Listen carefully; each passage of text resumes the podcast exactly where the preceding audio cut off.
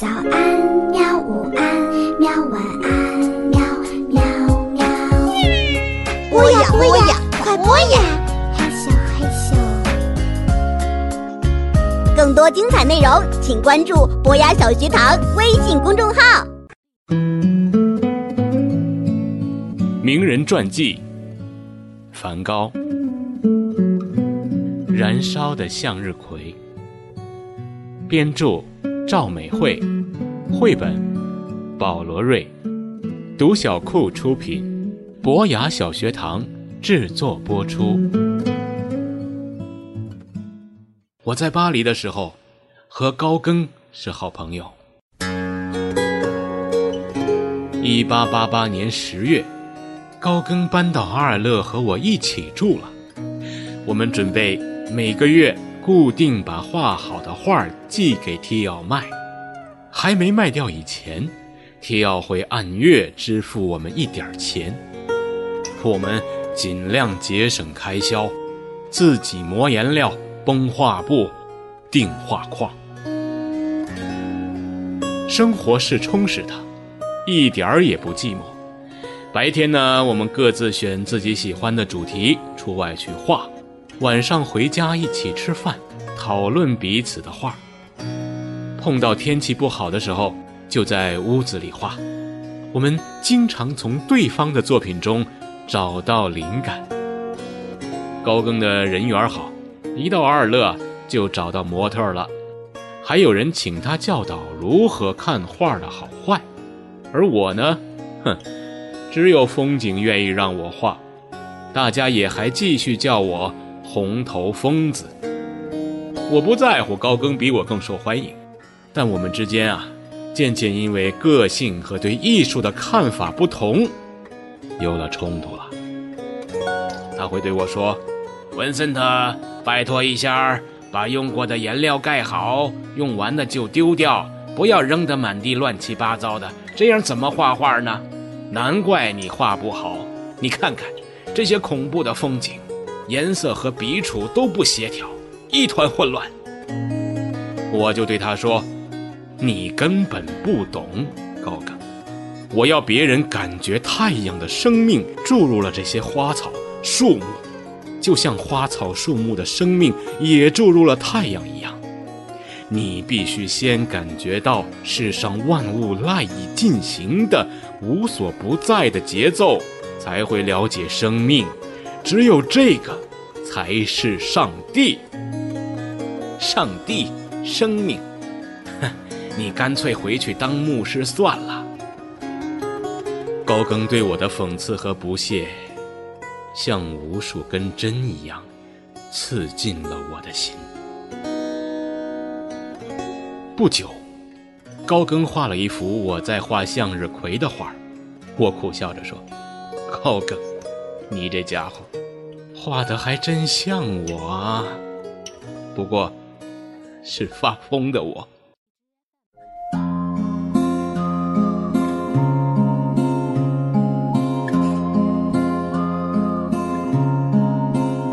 我真的快要疯了，每天顶着大太阳。用尽我全部的精神和体力，在郊外拼命的画，认真的画，回到家还要受到批评和嘲笑，谁能忍受呢？我真想杀了高更这个自大狂。有一天晚上，高更出去散步，我我不知道怎么回事儿。我拿起刮胡刀跟在他后面，他一回头，看见我手上的刀，他立刻大叫：“温森特，你想干什么？”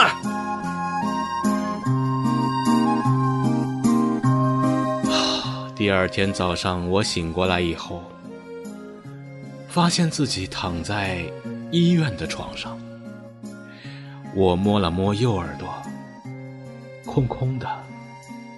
哦，对了。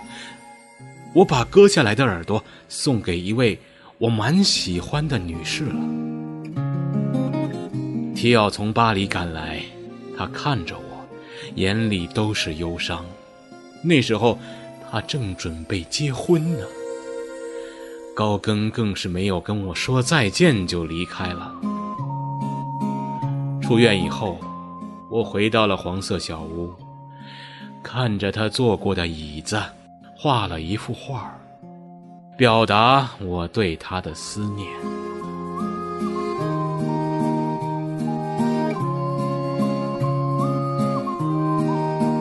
我割耳朵的事情上了当地报纸的头条，现在啊，二乐的每一个人都认定我是一个彻彻底底的疯子。邻居们怕我做出伤害他们的事儿，竟然联名写了一封请愿书，要求镇长派警察把我关进牢里。医生建议我先离开这里。到圣雷米的圣保罗疗养院住一阵子。刚进疗养院的时候，我还被禁止画画，因为他们怕我，怕我一画画，癫痫病又要发作。后来我发现，癫痫的发作呀，似乎是有规律的，只要知道发作的时间，我就可以控制自己。我就说服了医生让我画画。那时候啊。我画了不少疗养院附近的丝柏树和鸢尾花。疗养院里的修女们看到我在画画，总是摇头叹气地说：“不知道他是因为画画才发疯呢，还是因为发疯了才画画。”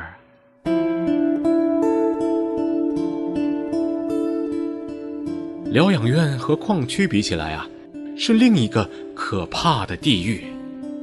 晚上我难以入睡，幻影经常出现。有时候一觉醒来，发现自己躺在疗养院的地窖里，脸上涂满了煤灰；有时又被修女们发现，昏倒在了教堂里。哦，我快要崩溃了。我明明知道自己和其他疯子不一样，却没有人相信。有时候连我自己。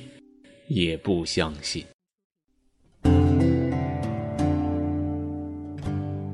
我是画家呀，只有画画才可以拯救我呀！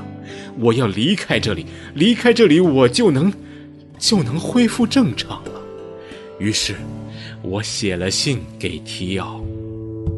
提奥告诉我说，离巴黎不远的奥维，风景好又安静。还有一位懂得心理和精神病的加舍医生可以照顾我。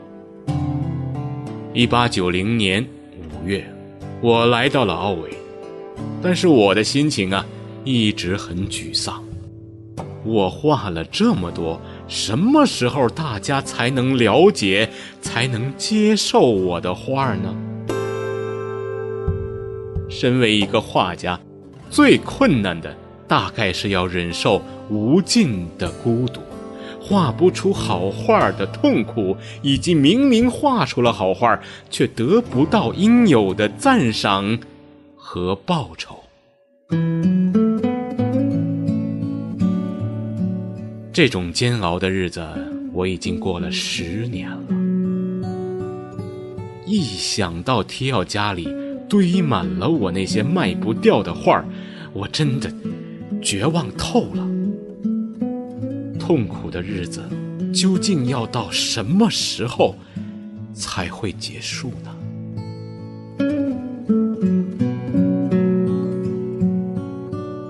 一八九零年七月，天气很热，我背着画架和画具到麦田里去。黑蓝色的天空低低的压在金黄色的麦田上，令人喘不过气来。突然，一大群黑压压的东西冲天而起，像天空崩塌了一样。那群黑色的东西向我飞来，哦，是乌鸦。我匆匆地把这个景象画了下来，心情沉重的。回到了屋子里。第二天，我又到麦田里去了。这次，什么也没有带，只带了一把枪。Starry, starry night. Paint your palette blue Look out on a summer's day with eyes that know the darkness in my soul. Shadows on the hill. 梵高死后，他的画儿终于获得了大家的赏识。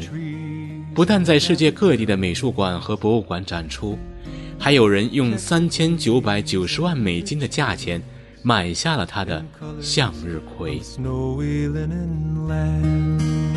梵高热就像他最爱的向日葵一般，在这个世界绽放。他的人生变成了传奇故事，被出版成书，改编成电影。这些事情恐怕是梵高生前想象不到的吧。若没有提奥的支持，梵高的艺术生命必定更加艰难。而失去了梵高，提奥也仿佛失去了生命的重心。就在梵高死后六个月，提奥因为身体衰弱和过度悲伤而过世了。flaming flowers that brightly blaze, swirling clouds in violet haze, reflect in Vincent's eyes of china blue, colors changing hue. Morning fields of amber grain, weathered faces lined in pain are soothed beneath the artist's loving hand. Now I understand what you tried to say to how you suffered for your sanity. How you tried to set them free. They would not listen, they did not know how. Perhaps they'll listen